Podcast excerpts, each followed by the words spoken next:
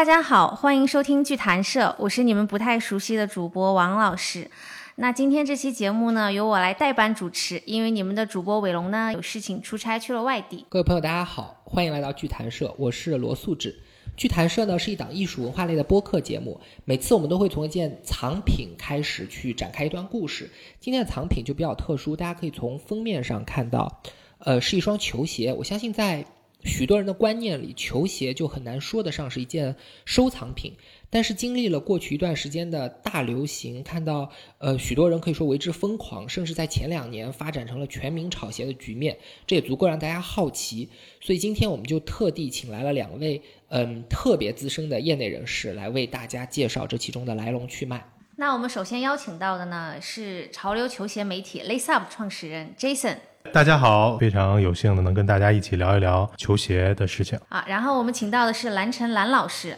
蓝老师是保利拍卖科技古董部门业务经理，也是保利的优秀拍卖师。那么非常荣幸能够参与这档对谈节目，也非常的荣幸能与杰森兄以及两位优秀的主持合作。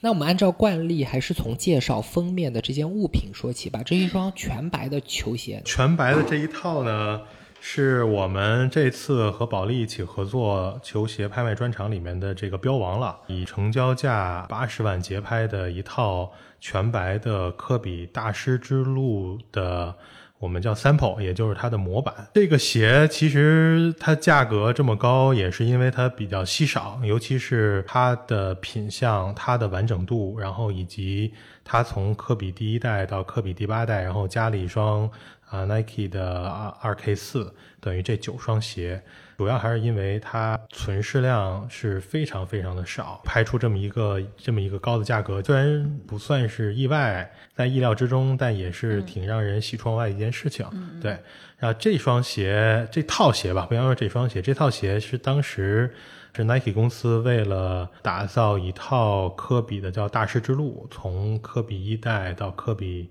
第八代的这么一套球鞋，每双鞋是用了科比当年的这个复刻的球鞋这个版本的原型，在这上面进行了二次创作，然后每双鞋都有当年科比最喜欢的一些元素和他自己这双鞋本身特质的一些元素在里面做的这个嗯八双的球鞋。那我们这一套全白就是做的是这套大师之路这套鞋的一个模板。对，但是呢，作为我们拍卖。公司对拍卖标的的一个甄选，我们首先呢看重的是它的稀缺性，其次呢就是它的品质。这一套纯白鞋呢，我们确实承认它是我们所见过的此类拍品当中品质最高、品相最好的，目前所知的唯一的一个大全套。嗯，非常漂亮。OK，那哎，两位刚才其实提到了一个呃，我个人会觉得很有意思的事情啊，就是你们提到了这双球鞋或者说这套球鞋是上了拍卖会的。这个好像，嗯，在我们的认知里面，并不是一个很常见的现象。好像球鞋大多数是通过线下或者是就是面对面的交易来完成的。就球鞋上拍是，呃，我们国内是第一次吗？呃，现在是这样，就是专门的，我们称之为 PE，也就是球员专属。对，球员专属球鞋的专业的拍卖，我们这是全国的首次进行。对，您可以解释一下，就什么叫 PE？P.E. 它的英文是 Player Exclusive 的缩写，就是球员专属。它有别于我们叫市售的球鞋，是在于啊它的用料、它的科技，因为它这个鞋的目的是为了让球员在球场上保证他最完美和最大程度的运动能力的发挥的情况下，对于他进行的这个保护，然后以及提升他的这个运动表现力所出的这些鞋。从外观上，它和呃市售的版本差不多，但是在很多配色的甄选、在材料的用料以及在很多科技上面的，尤其是针对球员保护措施上的技术，它是还有很大区别的。而且另外呢，绝对是少而又少。品牌每年给运动员所出的这种所谓它的尺码的，然后球员专属这个鞋。这个真的是以个位数来计算的。呃，那从球鞋市场的这个角度来讲，除了 PE 鞋，还有什么类型？除了 PE 球鞋以外，然后呢，其实就是我们的这个市售版本了。其实真正大两个大品类，一个是市售版本，一个是球员版本。然后呢，球员版本刚才我也说了，然后分这个 PE 里面其实有分了，我们叫。收藏级别有分 GU，叫 Game Use，就是在球员在场上穿过的，啊。然后并且带签名的，对吧？他必须是亲自穿过，亲自穿过的，的算吗？就是备鞋。备用的也算。然后我啊。们叫 GI，、叫 Game Issue，、啊。对，所它以有一是些全它是一个第二档次啊，就是对有一些全新的鞋，对，哎。就是从收藏的角度来讲，就是 GU 肯定是最值得人们收藏的，GU 尤其是带签名、啊带证带证书，带证书，然后还有再往下呢，就是 GU 带签名没有证书，再往下有一些就是 GU 就是场上穿过的，啊但来不及签名了。然后这个就是直接在场边送给一些小观众了。对，其实我这次我们跟杰森兄，我们这次甄选拍品的时候，就特别考虑到了这种，就是我们叫 NBA 现场的这种潇洒性。就是我们有一双鞋，就是一个典型的例子，它是一双全新的，但是是这个我们叫做这个运动员专属，也就所谓的 PE。对。但是它呢，就是会在鞋上面签上自己的名字，然后呢，两个袋子系在一起，随手的就扔到了观众席当中。对，然后我们这个就是这是一种一种潇洒，对。而且一种其实很公平，谁捡着是谁的，都是我的球迷。是啊是是，你们在拍的时候把这个系着袋子这个状态啊，保留了下来。我们保留着，还系着袋子拍卖。所以 PE 就是呃品牌专门给球员员定制制的，对的，啊，没错。非常稀有啊，市面上也几乎很难流通的。因为它的目的的不是为了流通交易嘛，它的目的是为了让球员穿嘛。啊，但是球员可能在一些比赛上，嗯，然后就这个送给了场边的观众就穿了，哦还有一些就是。呃，穿不完的一些鞋可能送给自己的亲友、嗯。作为礼物馈赠，嗯。对吧？这是一个很很限量的、很值得收藏的一件嗯东西。非常有价值对嗯对对对对。呃，那咱们还是回到蓝兄，要不您给我们介绍一下这次拍卖会的成果吧？他最后拍的怎么样呢？呃，现在是我们的官方的统计，我们这次拍卖会，我们的总成交的比率是百分之一百。除了有一双鞋因故撤拍以外，我们的成交率是百分之一百。我们的这个整场的落锤价虽然并不很高，是六百二十万，但是在对于国内的首次的 PE 拍卖来说，它也是一个标杆性事件，非常乐观了。这个非常乐观。嗯。而且我们特别要声明一点，我们的标的并不多，我们只有除了一双侧拍外，我们只有六十个标的，啊，六十个标的，大约三百七十七双球鞋。对对对，就这次其实也是让我们很很意外的一件事儿，就是当初我们决定要去跟保利合作来去做球鞋拍卖这件事情，嗯，一开始犹豫的，但是当我们想到说这件事情能够在中国的拍卖历史上，嗯，从另外是从中国的球鞋历史上都能双、双向的去来创造一个历史的时候，嗯嗯，我们觉得这是非常值得的去做的一件事情，是是真的是把球鞋我们曾经认为是日常生活当中必不可少的一件品类，然后能搬到了拍卖这么一个嗯高层次、这么一个大雅之堂上面，我觉得非常有意义的一件事儿。因为刚才两位呃也介绍到嘛，就咱们这次拍卖的话，呃，像科比鞋它是这个 All White 系列能卖到八十万，对吧？八十万是落锤价。嗯，呃，加上佣金的话，应该是九十二万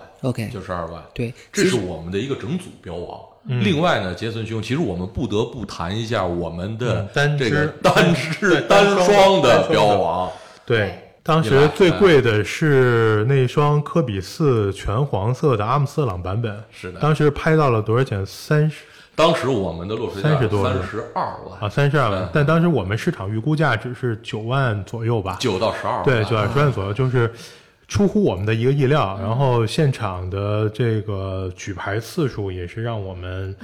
不停的让我们这个这个刷新。刷新刷新认知刷新我们的认识。是的，是的你想想，阿姆斯特朗，嗯，这个自行车的曾经的一个灵魂环法王。嗯。灵魂人物，他以他黄色的领旗衫为灵感，跟科比联名设计了这一双对。鞋款，对。并且还有他的颠颠覆着他的这个社会责任，就是我们所谓的这个癌症基金会。对对对，但是这是一个我们叫发酵的一个事件，之后又发酵了一次阿姆斯特朗的一些个负面影响，所以导致了它的稀缺，对导致了它多次的被曝光。对对对，因为这双鞋是当时科比这个四代，然后去和阿姆斯特朗的 Live Strong 的癌症基金会来去做的一个联名。当时为了是做慈善拍卖，去为了募资善款，然后来去做的球鞋，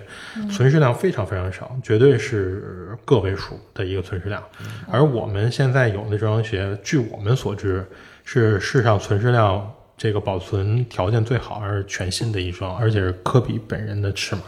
对，所以就很稀少。相比于一般的拍品呢，就是球鞋很显然是具有更大的群众基础。我们讲到全白系列是能够卖到八十万，然后。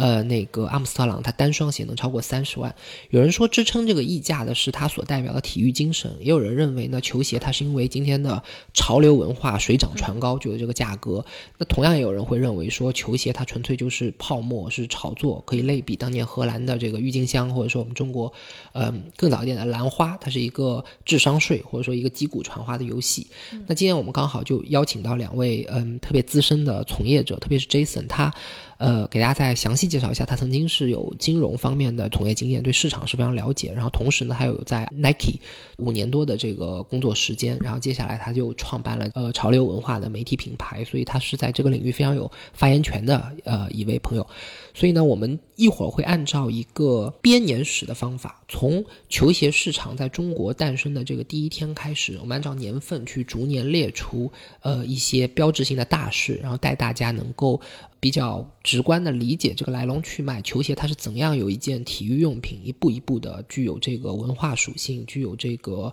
这种潮流属性，然后一步一步的变成好像我们身边经常会被提及的这样一个文化概念，好吧？那我们现在就根据这个时间轴来说，就请问 Jason。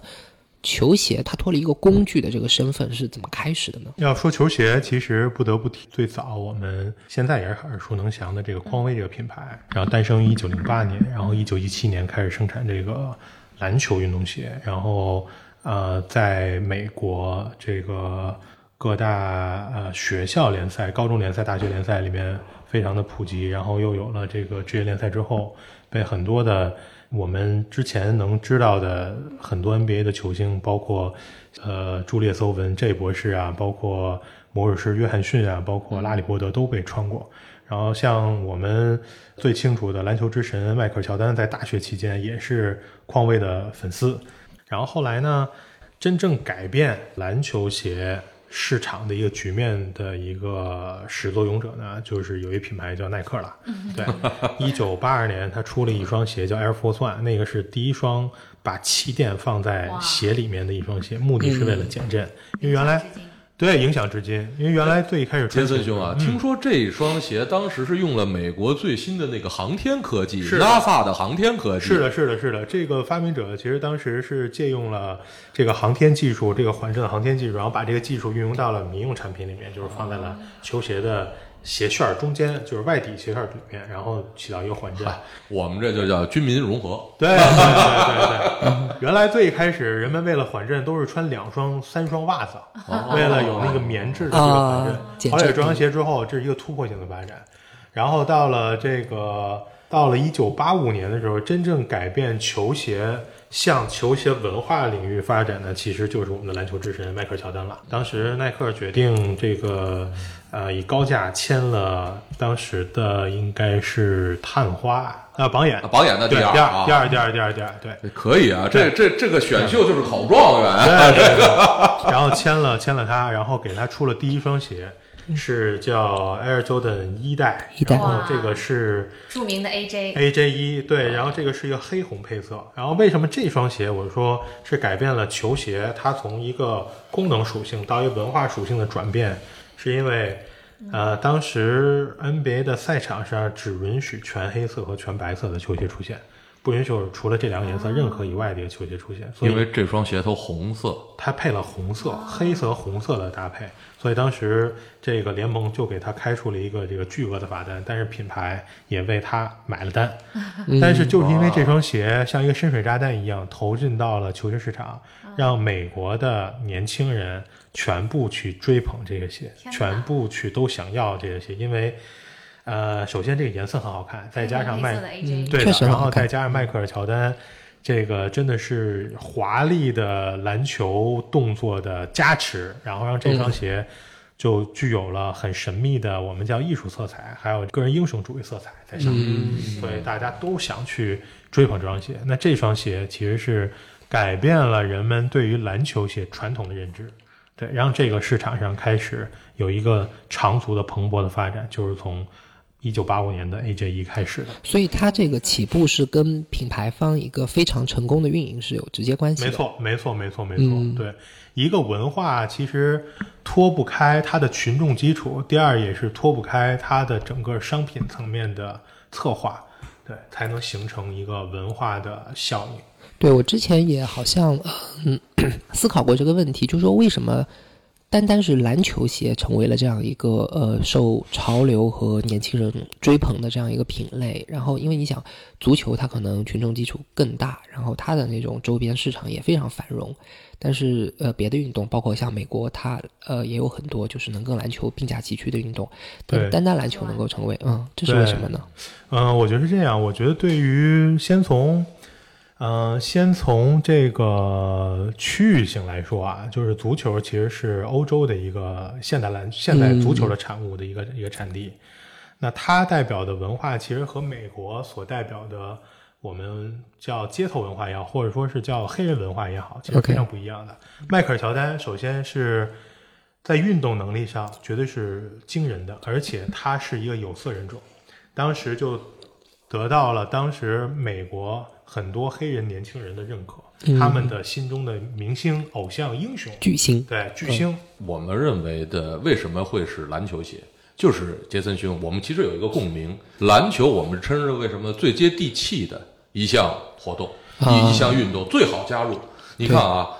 足球，欧洲的足球，你算算运动场地的大小，对。同样容纳这么多人，运动场地的大小，那就取决于它的这个入门的基础。对。入门的对对。基础并不太高。对然后又加上这种所谓的英雄。什么是英雄？英雄就是能够帮助我们这个，尤其是美国的黑人，能够帮助我们的黑人重塑形象，嗯重塑他的这种这种这种我们叫社会地位你你所说的社会地位我们叫就是英代雄主义的一种表表现。代表黑人被主流认认可甚至是崇拜。嗯嗯对对对，被崇拜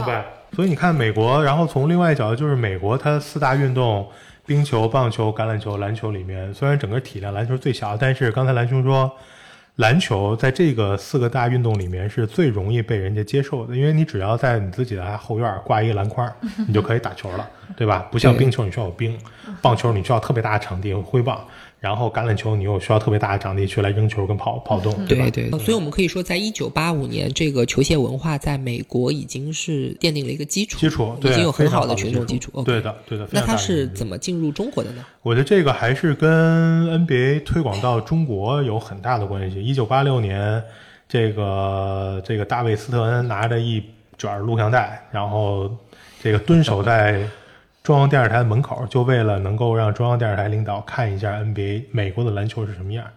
所以一九八六年那个时候，中国开始对篮球美国 NBA 的这个篮球比赛开始进行引入，对，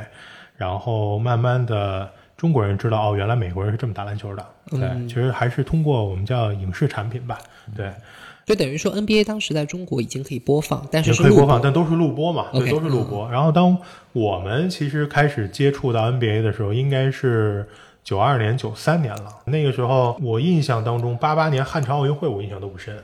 但是给我印象第一个最深的这个运动盛会是九零年亚运会之后，再有很重要的这个比赛就是巴塞罗那九二年巴塞罗那奥运会。那时候我见到了。真正能在天上飞的人，而且不止一个，是很多人，他们被称为梦之队。其实我们倒是真是如杰森兄说的，我们以一种武侠的精神去看。对我觉得他们这种篮球好像更像是一种一种一种武术，就是飞来飞去。嗯，它是一种颠覆我们原来打篮球的方式方法方法的。原来哇，篮球的动作是可以这么彰显自我。是的，是的，你想想，原来我们打篮球，杰森兄知道，三步上篮，对是你要学的，要特别标准，怎么端那个盆儿，一二三，蹬。而 NBA 的比赛，上来直接扣篮上去直接就能扣啊！原来可以这么干，我的天哪！就暴力美学嘛。一一一一种武侠式的颠覆，对对对，对，所以那个时候就让我们开始关注到，哦，原来篮球可以这么玩。那在看篮球运动的时候，那时候我们就开始关注到，为什么他们可以飞？哦，原来脚上穿的鞋跟我们穿的不一样。对，就开始关注到鞋了。对，那时候就很简单的认为，哦，原来是因为他们穿的鞋跟我们穿的鞋不一样。对，然后杰森兄啊，你第一次在国内见到耐克是哪一年啊？我第一次见到耐克，我想想啊，嗯、还真的就是九三年，真的就是九三年。哦，我第一次是在雅宝路市场见到一摊儿上 摆了，我记得特别清楚，因为那个时候我开始开始关注球鞋，完了我那时候看，然后那时候我看到了一双乔丹鞋，是切鞋还是？是真鞋，在我当时看来就是，当然我也没有想过说假鞋，但是发现哎，这双鞋我好像在电视里边看见。卖假鞋，然后看见看见好像乔丹穿过对，当然还不知道几代，但是觉得我，这是乔丹鞋，对，我们两个的耐克元年 都是一九九三年。93耐克远 我们两个人的耐克元年，因为当年啊，一九九三年，我记得我有家有一个邻居，他的父母父亲呢，我记得他特别清楚，一个一个很好的一个伯伯，因为经常工作的关系，他可能要外派，嗯，然后我就会发现，我说我说他脚上的这个是什么？嗯，我已经完全就颠覆了我对鞋的认识。超乎是你对球鞋的认知。我说我这这个他为什么就是很科幻？嗯。因为当时我记，得当时我记得九三年的时候，我们穿的就是回力，对，对然后顶多还有就旅游鞋，那时候我们叫对吧？啊一是旅游鞋，全白旅游鞋，啊。对，那时候我们能那些也基本都是从香港带过来的。对，都是旅游鞋，嗯。那个时候，其实蓝兄刚才描绘描描述的那个画面，其实当时我们就觉得这个就是艺术在球鞋上的展现，很震撼。很震撼。就是怎么能用这种颜色，就完全想象不到的这种颜色。对，这就是艺术在一个少年心中播下最早的种子之一，是。除了美术课以外，就是球鞋了，当然就是球鞋了。对。对，所以等于九十年代的时候是，一方面是有一个文化冲击，就是。是包括八十年代 NBA 在那个中国能播嘛，然后包括那个时候也是等于整个就是乔丹的这种传奇生涯最传奇的十年，全都发生在整个九十年代。是跟那两次呢，要就是两度出山，就是带领公牛两个三连冠，对非常非常梦幻的这个战绩。就以今天人的眼光来看，都是非常不可思议的这样一个成就。嗯也包括当时我小时候，我记得我当时看一部就是我特别喜欢的电影，乔丹那个空中大灌篮，啊，对，就他跟兔八哥，空大灌篮对他跟对现在现在年轻朋友，我我我相信我们九六听众年的电影，对，我相信我们听众中可能很多很年轻的朋友就很难想象，我们第一次看到就真人和卡通人物一起打篮球的那种，就是动画片的时候那种激动。班主播也没有看过，对，那个 代班过？没有没有代班主播那个时候还是婴儿，嗯，然后对，然后就是整个他就把这个篮球文化给带起来了。然后你光有这种文化还不够，刚刚两位讲到，两位都是时尚的弄潮儿，整个篮球鞋其实在九十年代初在中国才能够被买到的。嗯，你能够买到它非常重要，对你喜欢这个东西和你能够买到它，你才能够就是一步一步的越来越沉迷进去，这个关系非常重要。是的，是的，是的。我们一直就是说，就文化是需要被消费的。当你消费了，你才能体会到这个文化是什么。呃，乔丹到九六年出了十二代，其实他是第一次进入到中国大陆。我当时记得特别清楚，我是前一天刚刚看完乔丹的比赛，然后当时我就说，哎，乔丹穿上新鞋了，因为他有别于乔丹十一代那双鞋，因为乔丹十一代。呃永恒的经典。对，非常经典，但是在国内没有发售。然后当时我知道只有在香港和台湾，在这个能比较近的地方能买到，然后日本对大陆没有发售。然后看完那场比赛之后，我第二天就跟父母去呃燕莎去逛街。我突然在燕莎的耐克专柜看到了昨天我在电视上看到的这双鞋，就那双是就是 AJ 十二 AJ 十二代的这个白黑配色，白黑配白黑配色。当时你买下它了吗？我当时第一次没有，然后但是第二天我又去了，无法忘怀了，已经。呃，对，然后就是一个很典型的入坑心理。对，就是记得特别清楚，就是到现在为止，我都认为九十年代是球鞋设计这么多年以来最巅峰的十年，它的创造力，它的创造力对绝对是前无古人，虽然不能说后无来者，但是嗯拿到现在也绝对是不输现在这些设计的。然后后来从十二代之后就开始陆续有了乔丹十三、乔丹十四，然后一直到了现在，对，就规模越来越大。所以我从球鞋收集也是从那个时候九五年、九六年那时候真正开始接触到球鞋，然后。收其实不叫收集球鞋，是那时候买了舍不得穿，然后看到之后又看到另外一配色又想买，然后又舍不得穿，最后攒的越来越多，然后 对，对但我觉得就是呃，你们两位都属于是那种追时髦追的比较紧的那种，就是包括最早八十年代的那种 NBA 录播，然后以及、呃你去看像巴塞罗那奥运会啊，去当时就是呃去追公牛的比赛，那都算是就是很酷的小孩儿才会干这种事儿。嗯嗯嗯，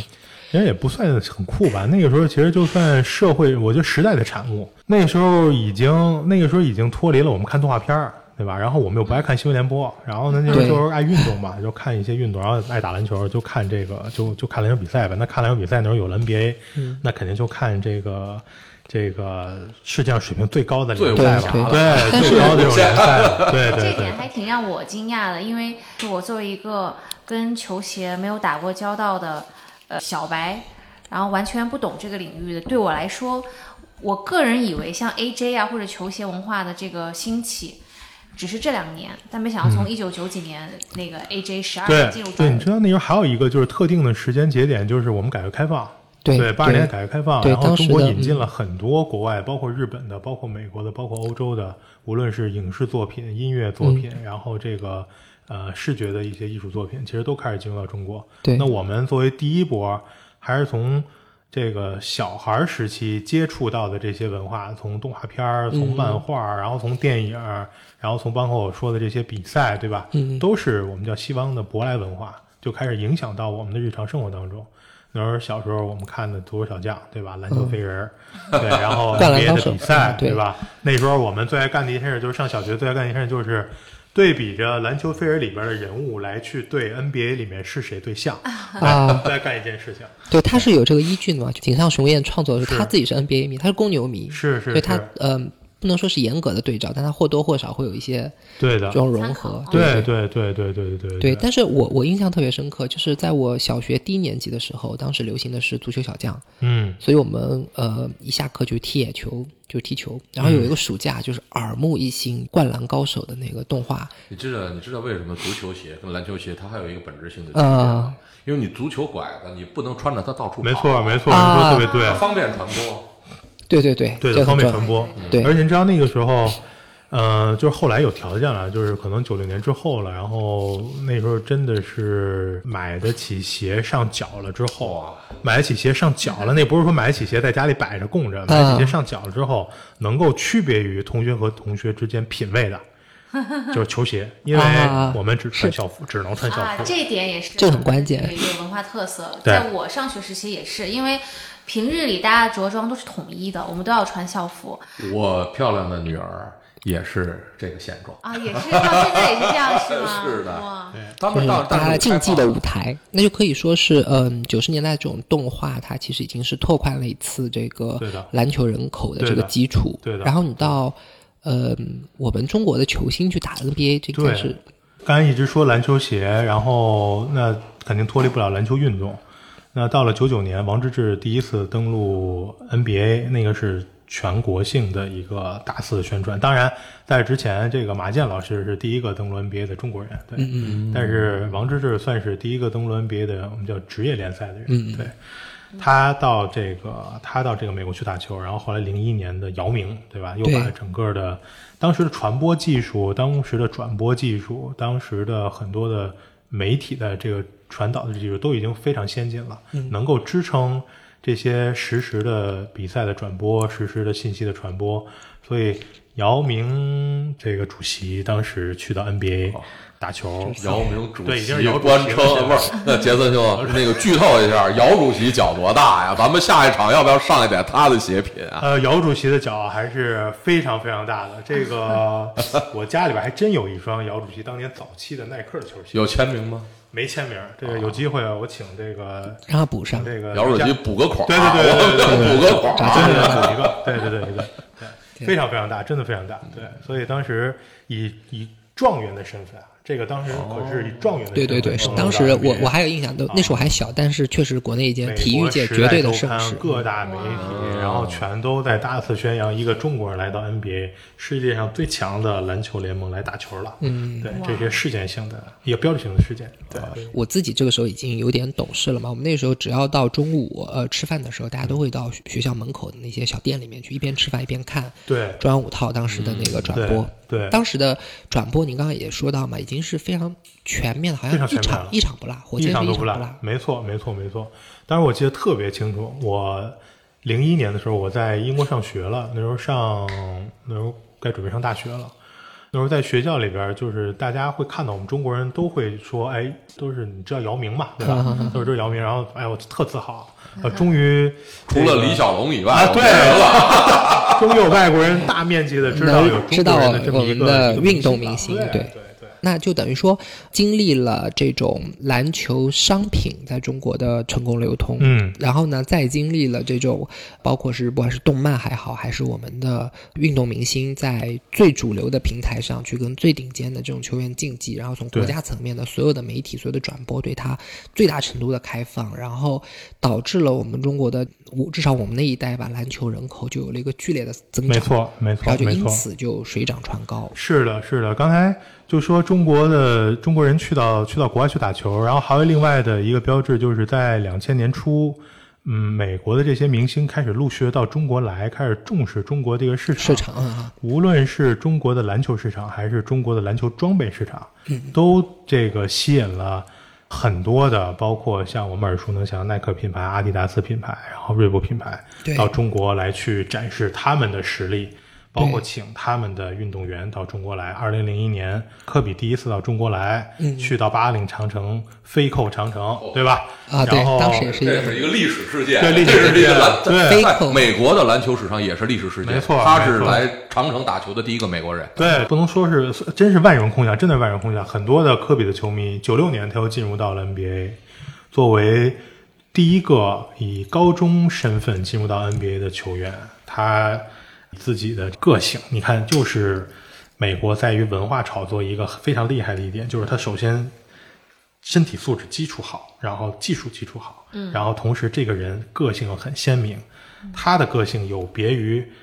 传统的篮球项目的运动。篮球是一个是一个团队运动，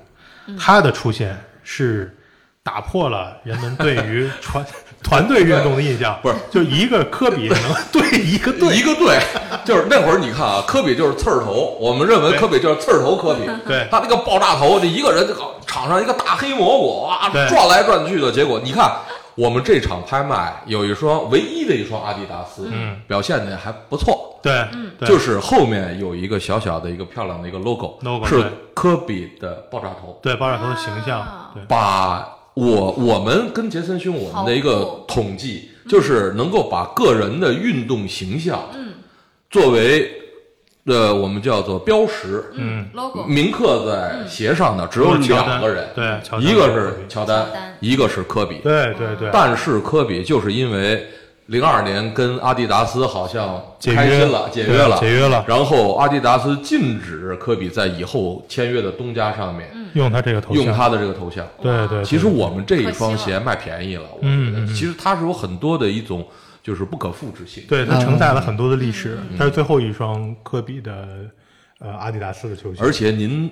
我我们的这双鞋，嗯您可知道它是本人的尺码，对本人尺码本人配色，对还签了名，而且还签了名字。对而且当年这双鞋，我记得在发售的时候也是一个历史性事件，是就是你从来没想到一双鞋会像一个星河战舰，或者像一辆跑车，跑车，对呃，奥迪 TT 跑车，对它的设计灵感就源于奥迪 TT 跑车啊，对所以这就是德国德国德国式的运动品牌跟美国式的运动品牌的本质的区别。对对对对对对对，是这样。科比他真的就是这个张扬的个性，其实后来包括我们也知道的，像艾弗森，对吧？这个也是非常张扬的个性，纹身，然后编的这个花儿的头，对吧？然后都是很张扬的个性。其实这个我们就看到过去的二十多年。呃，美国也好，NBA 也好，他都在不停的来创造这种我们叫个人英雄主义形象的人，来去代表 NBA，推广到全世界。我觉得非常成功的这么一种一种方式。对对对对，对那所以在这种就是比较强势的那种外来文化的影响下，也包括这种商品的这种繁荣，我们国内大概是到两千年初就有了自己的论坛。论坛，对对对，因为那个时候商品的流通从，嗯、像刚我们说九三年、嗯对吧，到一九九九年，差不多六七年的时间，然后人群通过这些商品也聚拢到了一起。嗯，那让这些人产生共鸣，开始产生交流的，后来随着互联网发展，有了论坛这个产品。就对于球鞋的论坛，球专业球鞋论坛，那时候最早的我们知道的这个新兴球鞋网 CN Kicks，还有像野驴，对吧？那时候我们这个喜欢玩球鞋人经常会上这些，然后往上发照片儿，往上发自己的收藏，大家来去交流这些鞋的科技、这些鞋背景的故事。论坛对，那在这个基础下，就是等于说到了呃两千零三年，咱们国内的球鞋消费已经到了对，那个时候我刚要说，其实早期九十年代末、两千年初开始有论坛，大家在这个论坛上进行交流，然后找到了一波人之后，两千零三年出现一个特别有意思的事情，就是球鞋开始排队了。第一双球鞋排队在在中国，不是在北京吧？我不能说中国，在北京，王府井儿，王府井儿，你你参与了吗？我当时没参与，因为我在国外上学。哎呦但是我身边我在论坛上知道那些人全都去了，对，全都去了，因为那些都是喜欢打篮球、喜欢球鞋人。对对对，那双鞋是什么鞋呢？嗯是勒布朗詹姆斯的第一代，叫 Zoom Generation。今年一九二零赛季的最后总冠军就是勒布朗詹姆斯率领的湖人队。啊，对，这个接过了科比的衣钵，又拿了一次总冠军。我们北京保利二零二一年的春拍将奉上我们这位传奇球员的鞋品专题拍卖。詹姆斯，对，勒布朗詹姆斯，对以及乔丹，以及神秘的奢侈的迪奥。对对对啊，是迪奥和 AJ 的合作联名系列吗？对对对对对，就是前不久这个刚刚发售的这个，现在市值一双好几万、五六万一双鞋，我都不敢相信。那个时候我们 几百块钱都就上不舍得上脚，现在怎么有人能舍得把一双鞋上脚就七八万块钱、五六万块钱上脚了？哎，但是是这样的，就是呃，我作为呃，我在我有限的审美里面，我以前是不太能欣赏得到。你作为经常把昂贵的鞋上脚的一个人，啊，不是不是不是 那你很有发言权嘛？啊不，是，我是不太能欣赏得了球鞋，包括我们刚才说到的这个 AJ，从这个十二代进入中国以来，呃，身边很多朋友，尤其年现在年轻朋友，越来越多人购买，呃但是我一直都没有买过，直到出了这个迪奥和 AJ 的联名，虽然我没有购买，但是我本人非常非常喜欢这个配色，我觉得非常高级，你觉得可以非常买啊好看，嗯那个灰色是我非常喜欢的颜色，嗯。我觉得这一双真的绝了。那个咱们讲到两千零三年的时候是第一次有排队买鞋的现象在中国发生。对，然后其实排队买鞋以今天来讲是很常见了嘛，嗯就是今天要非说常常见了对，不管是球鞋还是潮鞋什么的。那你如果对这两群人做一个画像，就是十七年前后，其实他是不太一样的人群。对，回到两千零三年去来说，第一次我知道中国开始有排队求买球鞋这件事儿，就还是挺意外的。然后紧接着第二次排队就是两千零四年科比的一双全明星周末的一双限量球鞋，那个时候是在二月份，北京深冬，嗯，非常冷的时候，然后一群人从前一天晚上这个店关了门就开始排队，到第二天早上十点开门。那就等于跟早餐摊儿一样，冒了一宿的热气。一宿，就是那时候人对他的一个热爱。但排的人不多，好像我也是没在国内啊，啊但是我你也是你论坛又错过了，对，因为我刚好就是在球鞋发展的很快那几年，零三年、零四年、零五年，这个两千年初这些，我一直在国外上学，所以没有赶上。嗯对，很可惜。对，但是我跟国内的这些喜欢球鞋人的交流还都一直的保持，包括嗯当时零四年我们在做这个第一本中国球鞋杂志 size 尺码的时候，跟创刊的这个主编程阳老师，我们一起在聊球鞋这些事儿，都这个保持了非常好的联系。所以当时我知道，哦，零四年我才开始深夜有人熬夜去来排球鞋这个事儿，又让我震惊了一次。我们拍场上，嗯，我们拍场上参与我们这个球鞋进口的，有没有当年二零零四年那个晚上彻夜排队？现在在某一个行业，它是精英，是翘楚的。我真的期待这种事情的发生。其实那天晚上拍卖，当时我知道有一个排队的一哥们儿，这个是要来的，但也是因为工作原因是没有没有来成。哦这么多年一直在喜欢球鞋，所以刚才又说到人群，就那时候的人群是首先喜欢打篮球的，嗯喜欢看 NBA 的，然后喜欢球鞋的，真的是把它不能说当成生命，但是把它当成除了生命和家人以外自己最珍爱的一个东西的一波人。哇哦！所以他们现在还有这种热情，愿意为了球鞋而去付出时间精力来去参与这个相关的工作当中，比如我就是其中一个，对吧？啊本来完全可以从事金融行业，金融行业对，因为自己的爱好去了耐克，然后从事了这个一条不归路。我们这个算是痛并快乐着的一个行业，很很很享受，对，很很享受。然后呢，我们在反观现在的市场，其实中间有一个过渡，这个过渡是什么呢？在呃零三年，这种排队开始越来越密集，经过了零五年，然后又有一波球鞋和潮流文化的嫁接，又到了零八年。啊，整个球鞋文化被奥运会推到了一个非常峰值、一个极高的一个程度。北京奥运会到那之后，然后有一个急转直下的一个情况，也都是大家被太多的超限量、太多的联名、太多的我们叫那时候还不叫联名呢，太多的这个这个特别款，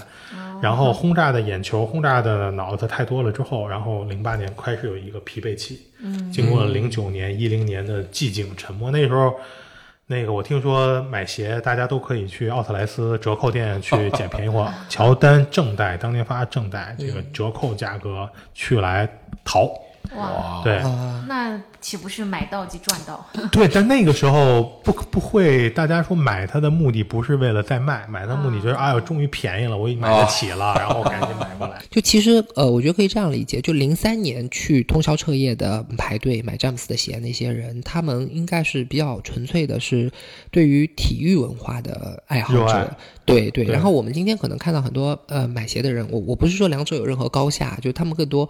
可能是比如说对潮流文化的认可，对我们观念中的潮人啊什么，他们可能已经不再看 NBA 了，只是关注球鞋。对对，我自己知道，就我我我再强调一次，就是我不是在 judge，就是呃哪哪者高哪者低，但是我知道这种就是鄙视链是存在的，嗯就是比如说，我觉得我是更懂体育的人，我觉得我比你更有资格拥有这个鞋，嗯，哪怕你是在体育圈里的人买鞋，你都会觉得说我是打球的，你都不打球，你只是你只是知道这些名字而已，那我比你有资格。那打的打球打得好的人会觉得说我比你更有资格买，对对对，那个所以这种鄙视关系是存在的。对那个时候就有，其实到现在也有。那个时候有是说我买一双好的球鞋，花那么多钱买一双贵的球鞋，我就预计或者的预期就是这个人打球特别厉害，对啊，对。你就想，就特别简单的一个佐证，嗯，就是那个《卧虎藏龙》，嗯，配用清明剑的只有李慕白，对对对对对。对，我们中国的这个呃，我们中国也其他人都不配，对。吧？李慕白和他的徒弟才能这个这个我我这个我有一个那个观察，就我们美国的街头篮球，它其实是非常鼓励你的那种个人英雄主义，就是你个人，没错。你一个人去把这个支棱起来，你把这个队伍给带起来，然后你疯狂的要机会，疯狂的去表现自己，你是会得到大家尊重的。对的。哪怕你不能成功，你中国如果这样打球的话，别人会骂你，说你觉得不传球，你这特别毒，你不喜欢这种人。对，然后你中国如果有一个人看着就是挺有钱的样子，一身都是那种限量款，然后那种特别高级的球鞋，你套一个二十三号的球衣，肯定会被，除非你除非你艺高人胆大，否则你肯定会被人凌辱。对除非你是李慕白，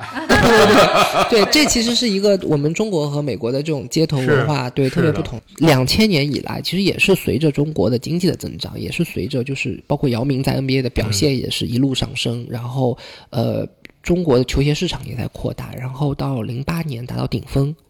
那为什么会在顶峰之后它就要有一个衰落呢？大家对于过去呃一段时间，就是在零八年左右或零八年之前这一段时间，各个品牌狂轰乱炸似的来给消费者和市场投入非常精彩、非常漂亮、非常让人耳目一新的产品之后。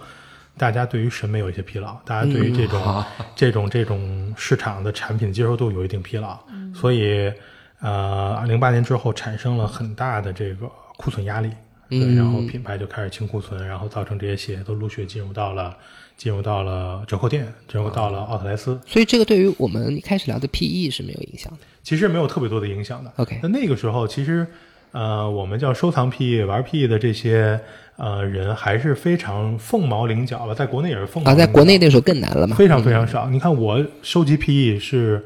零四年、零五年开始，然后一直收集到零九年，然后就停了。所以经过了两年这个冷静期，零九年、一零年，然后一一年那个时候也是我在一一年加入到了耐克，然后那个时候我们其实内部就有一个。呃类似的球鞋文化的，我们叫这个重新推广的计划。然后当时呃做了一系列的做了一系列的动作，包括呃限量的发售，包括去做一些活动和一些店铺做一些活动。到了一零一一年的年底，有一双球鞋，就是刚才我说我的第一双乔丹鞋，呃，AJ 十二的前一代叫 AJ 十一，黑白配色，然后在中国的复刻的发售，这个当时真是万人空巷，这是一双特别经典的鞋。非常经典，这个非常，而且到现在为止，无论是美国还是欧洲，甚至还是中国，在喜欢球鞋的人心里，这个是依然是最经久不衰的一款设计的球鞋，到现在也是，都已经过了十五年了。这个时候去排队，呃，买对，有这个，排队，万人空巷。对，就是买 AJ 十一复刻的这个人和零三年去排队的人已经很有非常大的差别。嗯比如举个例子吧，这个当时我们当时在耐克在北京有一个直营的旗舰店，在王府井，嗯叫耐克北京。然后那个店发售也是前一天晚上就开始排队，而且排了上千人，啊，排了上千人。然后我在发售之后做了一个整个的全公司的一个总结，嗯不光光是做了一个中国内部的所有店发售情况，而且我去跳到了国外的网站去看国外这双鞋的发售状况。嗯当时我看到了这双鞋发生了很多的，比如说暴力游行，然后还有这个暴力事件，比如拿枪去抢这双鞋，啊，在哪里啊？就在美国，在美国肯定是德州，对，肯定是德州。然后同时，这个事件让美国总统都出来在说这个话，就是好猛。大家就觉得你们作为这个这个没有点没有点名说耐尔公司啊，就是作为品牌，你们应该有社会责任，对吧？不应该产生这种非常负面的影响。对。然后回到中国来，我们就看这些人里边有很多很多人。当然，我去我去巡店吧，晚上我看排队，我很明显的我能看出三种人来。嗯哪三种人呢？就是在零三年的时候，我们只有一种人，就是热爱篮球以及热爱篮球鞋的人。嗯到了到了一一年的时候，就变成三种人。这三种人呢，是当年的学生党，就是一一啊年的学生党，学生党，嗯然后和我们在零三年学生党是一样的，大学生、高中生。当年的你们，当年的我们，热热血青年，对对对喜欢篮球很亲切啊。对，热血青年喜欢篮球，然后喜欢球鞋，这是第一种人。第二年呢，我们叫这个怀旧党，就是对，就怀旧党所 谓就是就是我们了，就是我们已经老了，啊对吧？然后怀揣着当年没有买到过这双鞋的遗憾来，在你们的财力上有带着怨，气去排队的，带着美好的愿望。带着比学生党更多的金钱。另外一种就是占据了大部分人，这个我们叫黄牛党。黄牛不是自己排，黄牛是真的是雇了我们农民工兄弟们，啊，对，雇农民工兄弟们在那排队，对，排一晚上，对，然后去排，所以当时市场已经发生了很大的变化。有黄牛就说明这个交易市场没。错，没错，交易市场已经非常的发达，包括通过电商啊，你随着这种呃互联网技术的发展啊什么，它其实是进一步把这种更民间、更野生的这种交易没错，就是当时我们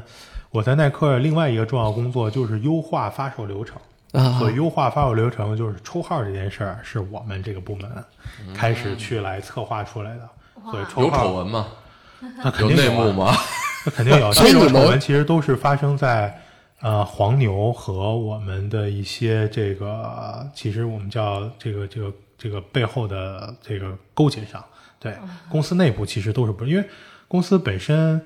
呃，不是做零售，更多的是有这些经销商，对，然后把鞋发给经销商，经销商去做零售嘛，对，很还多是刚需。还是证明非常刚需刚需的存在。所以当时我们做了很多的，比如说发售的这个流程化的优化，对吧？比如说要抽签儿，对吧？两个签儿，一个放在桶里边，一个拿走，然后来抽，随机抽完了开始叫，对吧？啊，还有这样的时期吗？有有有有有。然后那个时候，曾经我在发售大师之路的时候，我也在现场，当时甚至发生了黄牛来去动手来打我们的工作人员，哇，当时我都是历历在目。对，啊所以一鞋难求。一鞋难求。所以当当时我这个在公司的时候，我就想怎么能够用一种这个互联网的手段、技术，能够去限制这件事情。啊所以当时我离开公司之后，做的第一件事儿就是我自己创立了一个 APP，、啊就是在线上可以来抽签儿。跟这些线下店来去合作，线上可以去抽签儿，用户不用再排队，嗯，黄牛也没有机会再用假身份证去来登记，因为你必须在我们线上注册好了之后，用线下这个像幺二三零六去刷身份证，火车站刷身份证，的那种设备来去认证绑定，因为假身份证里边没芯片，啊，真的身份证里边有芯片啊他们干了这么一件事。现在这种做法是被品牌方比较普遍的采用的。对这证明就杰森兄就这么摸爬滚打一路走来，对所以最终才会选择跟我们拍卖进行合作。对，就对是我们这么一路走来就，一是希望能够给中国的球鞋市场做一些不一样的东西。一直我们都是怀揣这个概念，就是我们怎么能够做到和别人干不一样的事儿。嗯这是第一。第二，就是在干不一样的时候，我们怎么能够去来服务，并且能够帮助更多的人去来了解以及获取他们想要的这些跟球鞋相关的，无论是文化、内容和商品。对这是我们，一直秉持的一个一个价值观。对，然后到了一七年的时候，我们已经开始创业。然后一七年的时候，啊，一五年的时候，我们就发现美国有一个网站就开始叫 StockX，嗯。然后就开始做球鞋的专业的平台的交易。因为那个时候在国外网站买球鞋，我买球鞋都是在易贝，嗯。都是在易贝拍卖或者易贝直接买。后来出现了一个平台，是可以高效的、快速的匹配卖家与买家的信息、商品信息的时候，然后我觉得，哎，这是一个市场，就它是一个纯 C to C 的平台。纯，C to C 的一个就是平台没有没有品牌方的没有直接介入。品牌方 OK，对对，没有品牌方，然后中间方是给你做担保，帮你去来鉴定，对。嗯，然后到了一七年的时候，中国也出了一个和 StockX 一模一样的版本，是这个叫毒，对，现在已经改名叫得物了，对，叫毒这个平台，这个虎扑体育是孵化出来这么一个产品，虎扑也是，对，虎扑也是中国当年，现在也是中国的第一大体育门户网站，对它的体育方面的垂直领领域流量是最大的。对对对对对对。然后经过这几年，除了赌以外，然后市场上又出现了像 Nice 啊，完了之后，后来还有优厚做的 UFO 啊，然后还有什么斗牛啊这些小的这些平台就越来越多。对，所以我们熟悉的那种身边的人去炒鞋啊，或者在网络上看到越来越多的炒鞋信息，其实好像都是从这几年开始。对，就是黄牛原来的人工，后来变成了自动化，然后到线上，对吧？嗯就开始。那它在这个过程中也是把球鞋的这个它的价值属性给做了一些转化。对对对，就是我们一路走过来，从开始的功能属性，到了文化属性，到现在的我们叫金融属性了。有一定就是你可以炒这个一个标的，对吧？而且这种炒法不光是炒现货，然后还能炒期货，对。还没发售的情况下，在还没发售的情况下，你就可以开始炒期货，然后以至于在一八年、一九年初的时候，那个时候已经上了央视财经频道来去讨论炒球鞋这件事。然后那时候就说，七零年七零后炒房，八呃七零后炒股，八零后炒房，九零后炒币，零零后炒鞋。对对对，我也听过这个。对对对对，就是说极度疯狂的一个状态了。其实当时我觉得应该是有两个大背景吧，一个就是金融方面的去杠杆，嗯然后那个时候包括 P to P，包括呃一些金融投资品，对对金融投资产品吧，也也有一些跟区块链相关的，对的都是有很大的泡沫在里面。然后就是在那个时候，当时等于被监管机构给盯上了。对对嗯对，那个时候被当时中国人民银行上海分行还发了一个红头文件，叫《金融简报》，然后特意点名儿这个点名了这几个球鞋交易平台，然后这个让这个监管机构严严格监管资金的流向，对，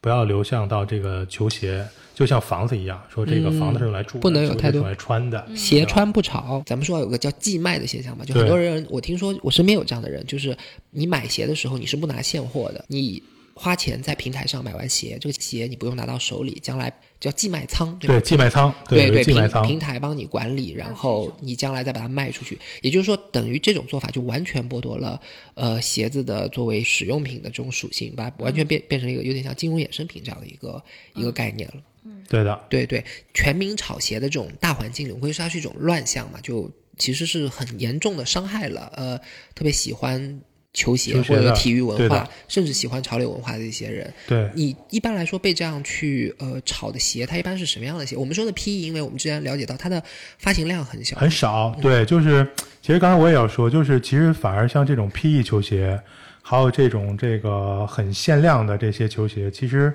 没有被炒作的空间，是因为量太少了。一旦有这种投机空间、炒作空间，一定是在概念上是所谓限量，但是实际是量很它不小的。有量，它有量的基础。有量基础才能够炒出来一个价格 OK 能炒出一个高价。对，所以这种鞋一般都是说，呃，现在上市场上比较火的这个，呃，我们叫大家都认为叫潮鞋吧，嗯。对，更加说是日常生活当中穿的，因为受众面广了，嗯不仅仅是球鞋爱好者、喜欢收藏的人，潮流文化。潮流潮流文化喜欢潮流文化的人，喜欢让自己打扮成或给自己标签成为潮人的这些年轻人，嗯。都会去来呃买这些鞋，然后受关注度越来越高。那嗯。黄牛或者说投机者，这个就会关注到这个领域里边有这种炒作机会。对，哎，那您刚才说的这个，我觉得又牵出来一个比较大的话题，就是说，我们刚一路聊过来，都是球鞋文化和体育文化，它是像双生子一样，就是绑定着生长的。那潮就球鞋和潮流文化之间的这种纠葛是怎么起来的呢？嗯、球鞋和潮流文化其实是在应该是在九十年代末、两千年初，呃，那个时候，呃，在两千零二年的时候，那个时候发生两件事儿，一个呢是刚才我最早说一九八二年，呃出的 Air Force One，呃，后来它慢慢退出了竞技舞台，因为有很多的这种高科技的鞋，包括大气垫啊，嗯包括像 Zoom Air 啊，很多的包括像 Shocks 这种大气柱，对吧，都会出现在竞技场上。那这种呃普通的减震的这种，又是这个这个这个老款的八十年代八二年出这些，在当时的竞技赛场上就显得非常的弱了。嗯所以他呢就退出了竞技的这个舞台，就进入到了呃我们叫日常生活当中。呃，很多人都会穿着它去来搭配肥肥大大牛仔裤，或者搭 T，恤，对，下沉到了民间使用。所以你会看到早期的这些说唱歌手，美国的黑人说唱、rap，对吧？嘻哈这些人都是穿着工装，都是穿着牛仔裤，然后下边一双全白的 Air Force One，对，这是他们的文化。对。Air Force One 这双鞋真是经久不衰，对，经久不衰。现在看一样是非常好看，对就是经过了八十年代、九十年代这些美国黑人文化的沉淀，他们的嘻哈，然后他们的涂鸦，然后他们的街舞，对吧？这种不同的艺术展现形式，到两千年初的时候，耐克的 Air Air Force One，然后两千零二年是二十周年，所以当时他们请了很多的这个纽约的，然后美国西海岸的一些艺术家。做了很多的联名，也就是什么呢？在 Air Force One 进行艺术创作，就真正的把球鞋当成一个艺术品，推到众人的面前，这是第一个标准事件。第二个标准事件就是，呃，街头文化里边有很重要的组成元素是滑板。对，那对对对，过去耐克其实是没有涉猎到滑板领域的。那时穿 Vans，对，那时候大家都穿 Vans，这个六十年代开始有了 Vans，然后大家都穿 Vans，这个加利福尼亚的品牌，对吧？然后零二年的时候，耐克决定开始做这个做，也不用开始做，就很早就开始做，但是做不好。那时候就把一个早年间的八十年代的篮球鞋叫 Dunk，然后改造成了矮帮儿的一个滑板鞋。为什么呢？因为那个时候喜欢耐克品牌的年轻人都穿着 Dunk 这些鞋来去做滑板，因为它是一个篮球鞋，底儿是平的，嗯非常适合滑滑板，很稳定。对，然后就把它进行改造，然后加了很多像 Zoomar 这种缓震科技，又加厚了前边的鞋舌，用于它的这个保护已经更加舒适，然后产生这个出了这个 Dunk SB 的滑板鞋。，Dunk SB，对，Dunk SB 滑板鞋，然后从零二年到零五年，同样的如法炮制，二零零二年 Air Force One 做法，和很多的艺术家、很多的潮流品牌、很多的这个这个意见领袖去做联名。那这些意见领袖都是在地下的我们叫潮流文化、街头文化非常活跃的一帮人，对吧？包括我们耳熟能详的陈冠希陈老师，对吧？其实都算。对，到零五年。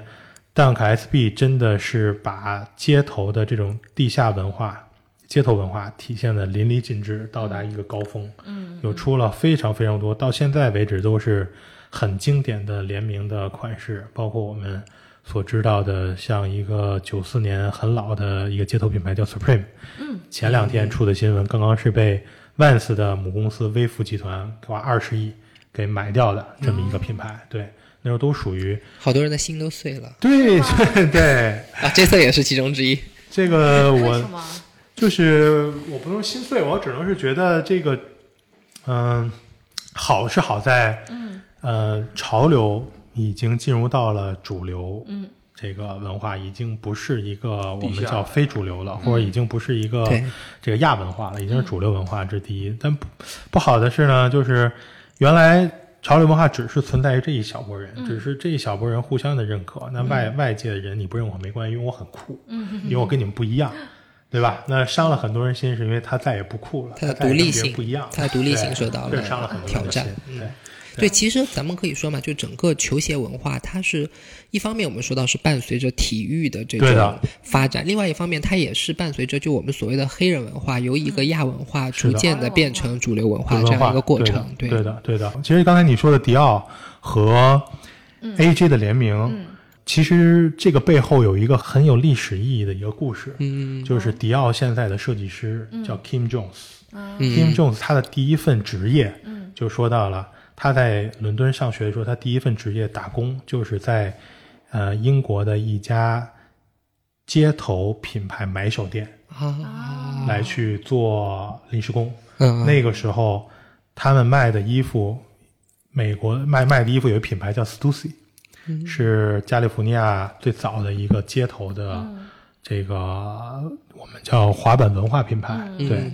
然后呃，他的老板这个 Kim Jones 老板当时叫 Michael Koopelman，、是 Stussy 这个创始人，在欧洲非常好的一个朋友，所以他是把 Stussy 带到了欧洲，带到了英国。所以 Kim Jones 这个人受到了很多街头文化的影响。那他当了这个当了 LV 的啊创意总监的时候，当时他促成了 LV 和 Supreme 的联名。啊，对对对。然后他去了迪奥，又促成了迪奥和 Air Jordan 的联名。他他是有情怀在里面。对，而且嗯同今年他还促成了 Stussy 和迪奥的联名。啊，真的。对哦对，在衣服上劳斯莱斯出了越野车的小 对，所以你看这个街头文化真的是影响，通过球鞋，然后影响到了这么多人，影响另外说到了那个现在的我觉得我觉得聊到球鞋跟街头文化的那个侃爷，应该是一个没错不能绕没错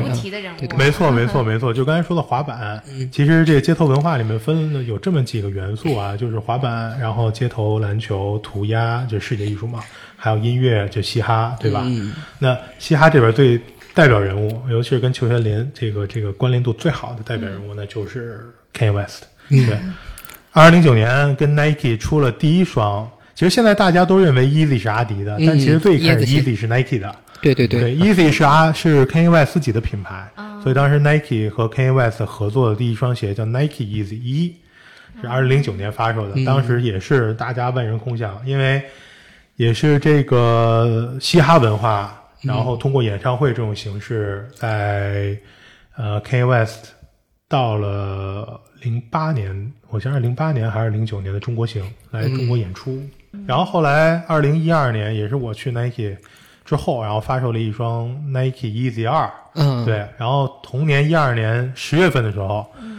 然后这个 Kanye West 就和 Nike 闹掰了，就是因为很多经济上的纠纷闹掰了。终于报了科比的仇了，又归阿迪达斯了又去阿啊！迪了，嗯然后又去阿迪了，又跟阿迪去做了，到现在大家耳熟能详的 Easy 系列。太火了。嗯，太火了。对，我听过一个很有意思的说法，就是其实 Nike 和阿迪达斯这两家公司，嗯，你要说它的技术对体育的支持，应该说是呃各有千秋，对吧？但是呢，就是。甚至大家观念上会认为，Nike 作为一家美国公司，它是更擅长市场和营销的。然后嗯阿迪达斯它是比较典型的德国公司嘛，会更 geeky 一点，就是对这方面。但其实是因为 Nike 的运营太过成功，以至于 Nike 把体育市场几乎都吃完了。嗯嗯嗯就不不光是篮球啊，就是足球啊，还有别的运动都一样，以至于阿迪达斯作为一个非常老派的、非常典型的德国企业，只能从潮流文化这边就是曲线对对对就形成这样一个，甚至是有点、有点、有点滑稽的一个局面。对对对，其实阿迪在于潮流这一块儿还是做了挺多的，这个包括像 Easy 啊，包括后来和这个 Pharrell Williams 做的这 NMD 啊，嗯，对吧？都是很成功的，都是很成功的，对对在这方面做的还是很成功的。对，但是他的，我觉得他的这个合作，尤其是跟那个 Kanye West 的这个合作，它很重要一点，就是我个人的理解啊，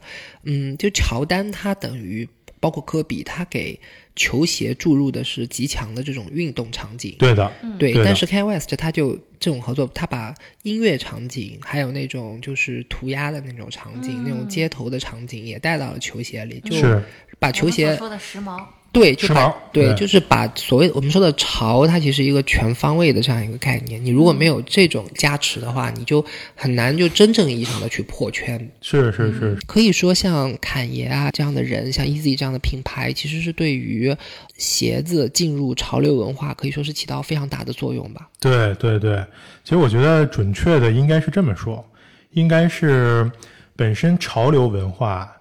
或者街头文化吧，准确的讲，原来是一个非主流的地下文化，就是因为有球鞋这么一个普适性的一个品类，嗯，接触到了这些文化，反而让这种文化在球鞋上的展现，让更多的人看到了。让它出圈了让了。它出圈了。对，所以应该是球鞋把街头文化给带到了主流文化的嗯，就有这么一个载体。对对对，OK，那个呃，Easy 的鞋，它好像在一九年的时候是在美国那边是有上拍的。呃，对，当时市场上，当时在美国苏富比的那场拍卖，除了 Easy 以外，呃，还拍了像《回到未来》嗯那个电影里边的一双自动绑带的鞋。啊，我知道那个特别酷。对，对，然后还有这个呃，还有这个 Air Jordan 的一些非常非常限量的球鞋，嗯，还有就是当时比尔·鲍尔曼和呃费尔奈特当时做的一双叫月亮鞋，就已经碎渣儿的月亮鞋，啊对，当时月亮拍了一张鞋是标王，对是这样，因为一，百双，当时拍了一百双，嗯对对，因为我们其实从大概二零、嗯我们大概从二零一八年的时候就有这种市场的关注。嗯，当时呢，对这个球鞋市场的关注呢，主要是实话实讲，还是这种全民炒鞋，就您刚才说的这种负面的，我们叫负面的一些个宣传为多。对对对，但是呢，我们呢发现这是一个长期的、一个持续了很久的，在国内持续很久的一个市场。嗯，作为我们保利呢，又愿意尝试新鲜的事物。嗯，所以呢，借着发展的事物。对，所以呢，就借着二零一九年，嗯，一个国内市场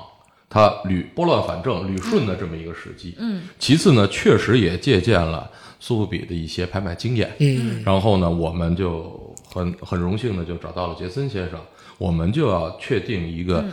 作为国内的首次拍卖，我们的一个拍卖的一个。一个我们叫走势也好，对。和我们拍卖的一个收藏的脉络也好，嗯，所以那时候呢，我们就果断的会确定 PE。PE 作为我们的首次的这个切入点，嗯，一个呢是在量上可以控制，嗯，第二个呢就是就是我们所谓的品质，嗯，品质的包括我们叫可以很很负责任的说的真伪的考虑，嗯。它是一个球员专属的，嗯，极难复制的。包括我们这次其实科比先生的这个意外，嗯，只是我们的一个不好的一个插曲。嗯我们之前呢，在科比先生还健在的时候，我们就讨论以科比为切入点，对，因为苏富比它是以乔丹作为的切入点，嗯，然后那么我们一定要有一个我们所谓的叫叫叫你们也只有这一个选项了。差异，我们一一定要有一个拍品差异。对，但是呢，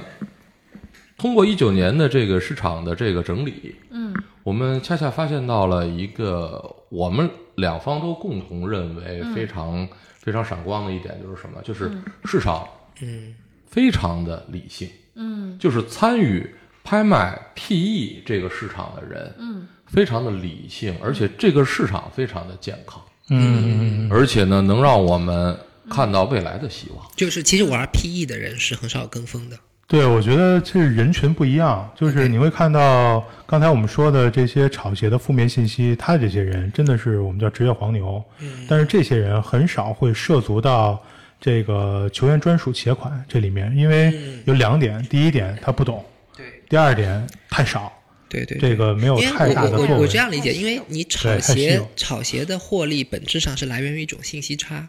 但可能玩 PE 的人群，他对信息的掌握度已经非常高了，可能你还没有他懂，嗯。所以就很难去炒他。他的目的不一样，这个炒鞋市场它是投机心理嘛，嗯，但是真正去在拍卖市场上进行出手的人，他的目的还是为了收藏心对理，对，它不一样的。对，我觉得所以但不是上头的。对对对，没错没错没错没错，人群不一样。那这样的话，就是人群规模会不会很小？你如何判断，就我们中国的这个这种人群规模足以支撑一个拍卖专场呢？呃，这场拍卖的结果就已经说明了情况。对我们在首场的时候，也就是创造了一个算是一个业内的一个小热点、小奇迹。我们首先第一呢，就是全部的成交；第二呢，就是什么呢？就是随着我们这种方式的发酵，会有更多的人关注这种。你记住啊，拍卖它只是球鞋交易当中的一个选项。嗯，以前的 PE 拍不，以前的 PE 只是私下交易，而我们这次把它公开交易了。公开的暴露在阳光之下，让所有人都能够了解，都能够去慢慢的尝试去接受它。对，拍卖其实是一个非常非常好的一个破圈的平台。对对对破圈平台就是原来这么很小众的一个圈儿，你让它上到拍卖这么一个市场上，它能够有对接过来非常多的不是在圈内里面的人，嗯，但是很多人希望能够了解以及获取到这些东西，但没有途径的人，我觉得这个是一个非常重要的一个意义。就您刚才主持人刚才说的，就是通过拍卖，拍卖最大的一个优势就是什么？它打破信息的不对不对称，对，它打破信息的壁垒。嗯。所以，所以我可以这样说，就是其实，嗯、球鞋的交易进入拍卖系统，它是有好处的。它不光是对 PE 本身有好处，它对规范整个球鞋交易市场，